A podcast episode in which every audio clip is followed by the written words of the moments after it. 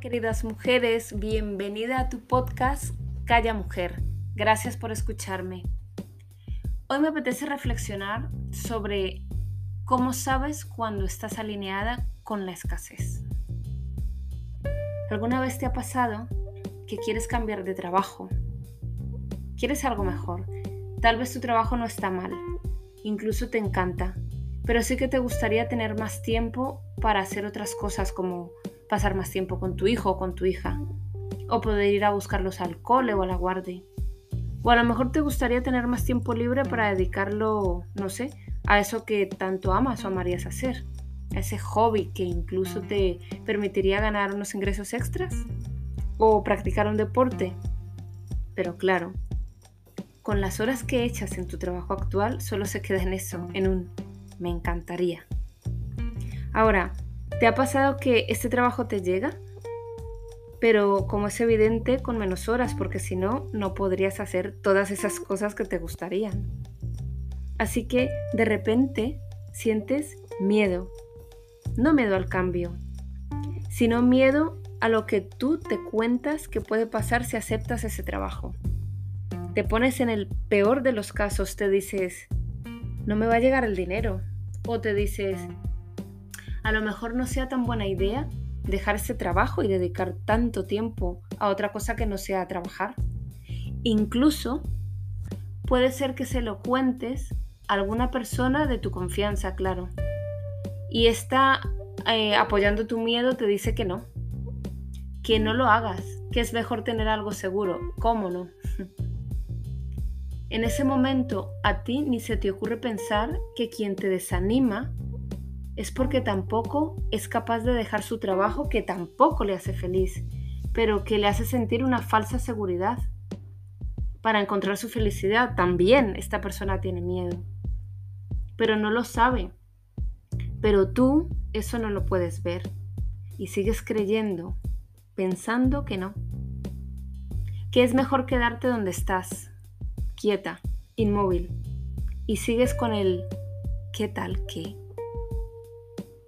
No sé si algo parecido a esto te ha pasado o conoces a alguien que lo viviera. Yo viví esta historia durante años y también conozco a mujeres que han vivido esto y todavía lo están viviendo. La mayoría de las veces deseamos, anhelamos un cambio, no solo en el área laboral, claro. Lo más curioso es que cuando nos llega, nos aterra. Nos causa tanto miedo que no nos damos cuenta siquiera que es la oportunidad que estábamos esperando. Nos cuesta mucho el cambio. Incluso aunque en tu trabajo actual no estés a gusto, te costará. Y si llevas muchos años en él, ya ni te digo. Además de la historia que nos contamos, le añadimos el factor dinero. ¿Cuántas mujeres conozco? Yo fui una de ellas. Eh, que no dejan su trabajo en el que lo pasan fatal, solo esperando el fin de semana o vacaciones porque se ponen a echar cuentas y se dicen que perderán dinero, sin pensar en que ya están perdiendo, entre otras cosas, su salud, su alegría, su tranquilidad, en definitiva, su bienestar. Pero bueno, lo cierto es que evolutivamente nos da mucho miedo el cambio. Es algo que creo que nos deberíamos enfrentar con recursos. Pero esto me lleva a otra pregunta. ¿Qué pasa cuando sí que disponemos de esos recursos o herramientas pero no las usamos? ¿Qué pasa cuando permites que esa voz interna, tu saboteadora, tu crítica interna, sea quien tome el mando de tu vida? Quien tome por ti las decisiones. ¿Sabes qué pasa? Nada. Que todo va a seguir igual. Bueno, voy a corregir, ¿vale? Porque me equivoco. Ojalá todo siguiera igual en tu vida, pero no es así. ¿Sabes lo que va a pasar? Lo que va a pasar es que cada vez te vas a desesperar más. Tu torrente sanguíneo va a estar mucho más lleno de cortisol, porque estarás más inconforme, más estresada. Y eso va a ser, entre otras muchas cosas, que todas tus decisiones sean cada vez más desacertadas y que tu estado de ánimo decrezca. Entonces dormirás peor, no descansarás. Así que te levantarás por las mañanas súper agotada. En definitiva, estarás viviendo en un círculo vicioso, viviendo una vida desde el miedo. Tus pensamientos serán cada vez más catastróficos porque te encontrarás viviendo cada instante en un futuro, ese futuro escaso y terrible que te cuenta tu mente. Así que sin darte cuenta, te has alineado con la escasez. ¿Sabes qué escasez? La escasez del no puedo, del no tengo, no hay, no me alcanza, la escasez del tal vez para mí no, para otras personas sí, pero para mí no. O ahora no puedo, tal vez en otro momento. Y todo esto te sucede sin que tú apenas te des cuenta. Te darás cuenta de algunas cosas. Lo más seguro es que las emociones que experimentes en esos momentos te lo delaten, pero como tampoco estás acostumbrada a prestarles atención, lo más probable es que pasen inadvertidas.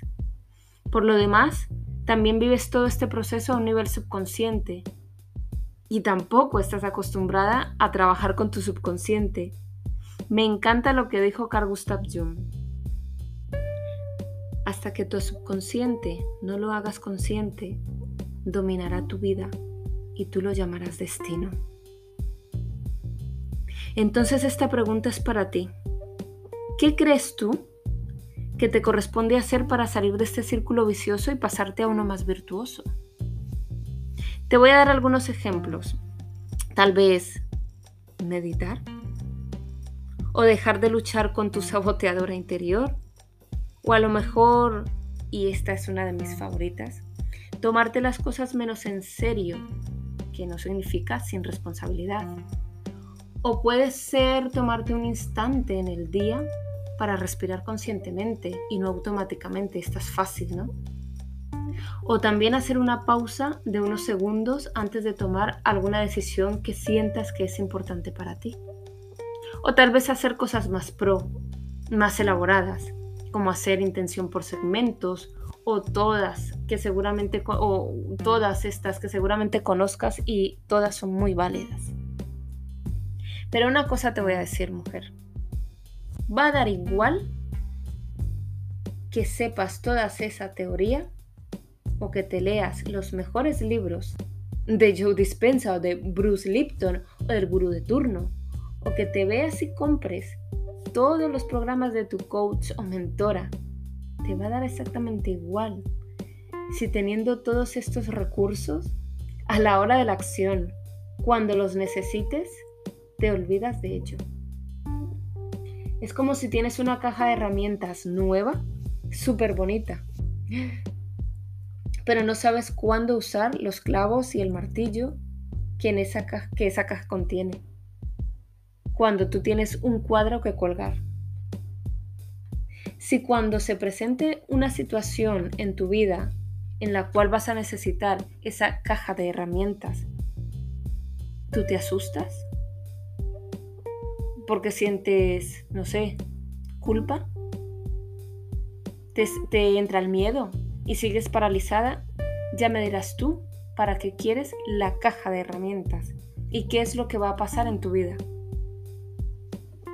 Por mi propia experiencia te digo, en serio, escucha bien esto, por favor.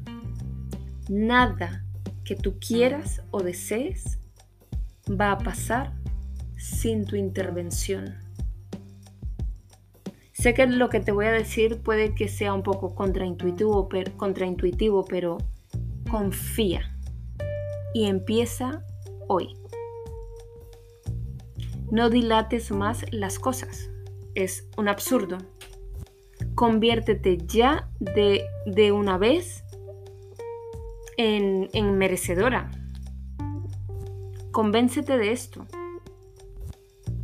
Mereces vivir tu vida sin tener que elegir. Y si no te lo crees al principio, no importa. Haz como si. Recuerda bien esto, haz como si. Al principio cuesta, por eso haz como si. No pongas más tu atención afuera y desde hoy, ahora mismo, donde estés, ponla solamente en ti. Trabaja en ti. Yo lo llamo a esto, que fue como empecé, yo lo llamo egoísmo altruista.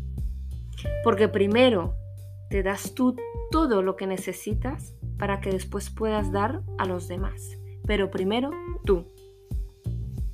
Quédate con esto, primero tú. Egoísmo altruista, primero tú para luego dar a los demás. A que es contraintuitivo a lo que nos han enseñado, ¿verdad? Lo sé. Pero te aseguro que allí afuera no existe nada que no lo tengas ya tú. Por eso buscarlo en ti te acortará el camino. Definitivamente. ¿Por qué te digo que hagas como sí? Porque dime, a ver, bueno, mejor te lo dices a ti. ¿Cuántas veces te has creído algo que tú no eres? ¿Cuántas veces? Te puedo asegurar que muchísimas veces y muchas cosas, ¿verdad? Pues, ¿qué te parece si hoy mismo empiezas a crear una vida hacia el lado que sí quieres? Hacia la abundancia y la prosperidad, si es lo que quieres, hacia el lado que quieras. Pero para ello, es importante que empieces primero en tu mente, muy importante, que lo sientas, que te emociones por eso que quieres, que uses tu cuerpo para cambiar tus sensaciones. Por eso, hacer como sí es tan importante al principio de cualquier cambio. Te recuerdo que tu cerebro no diferencia entre lo real y lo imaginario. Por eso lloramos en el cine. Si al prota le pasa, no sé, algo terrible, tu cerebro no te dice, es una peli, eh, todo es falso, no llores. No, se lo cree. Envía toda esa información a tu cerebro que se estremece, el pecho se te encoge y la garganta y no puedes contener las lágrimas, ¿verdad? Por eso, tú puedes recrear en tu cuerpo, escucha bien esto por favor, puedes recrear en tu cuerpo sensaciones para que sí apoyen tu proceso creando emociones, como si. Cuando digo como si es como si ya hubiese pasado, como si ya lo tuviese, como, como si. Te propongo que aprendas a familiarizarte con estas experiencias que recorrerán todo tu cuerpo cuando, por ejemplo, ya tengas ese trabajo que sueñas, digo trabajo, pero puede ser esa pareja, esa casa, ese hijo, no sé, sentirte feliz, etc. Enséñale a tu cuerpo qué es lo que sentirás, ¿vale? Cuando ya. Es decir, haz como si. ¿Qué sentirás? ¿Alegría? ¿Cómo se siente esa alegría en tu cuerpo? ¿Cómo es? ¿Dónde la sientes? ¿Euforia? ¿Cómo es esa euforia? ¿Agradecimiento? ¿Cómo es? ¿Y en qué parte de tu cuerpo lo sientes? ¿En el pecho? ¿En el estómago? ¿En la garganta? ¿Dónde? Familiarízate con todas esas sensaciones. ¿Qué pensamientos tienes sobre ti por haberlo logrado? ¿Piensas que no te lo mereces? ¿O piensas que sí te lo mereces? ¿Que esa es la vida que quieres vivir? ¿Quieres la hostia? ¿Vale? Haz todo este ejercicio. Familiarízate con todo esto. Haz como si. Se me, se me hincha el pecho solo de pensarlo. Ahora ya tienes información y vas a recrear esto para que apoye tu proceso creador desde el lugar de, un lugar de verdad, no de miedo, que es donde tu ego quiere que estés. Aprende a escuchar a tu cuerpo, esto se, se, aprende con práctica, como todo. Aprende a escuchar a tu cuerpo. Todo el tiempo nos está hablando, todo el tiempo te habla.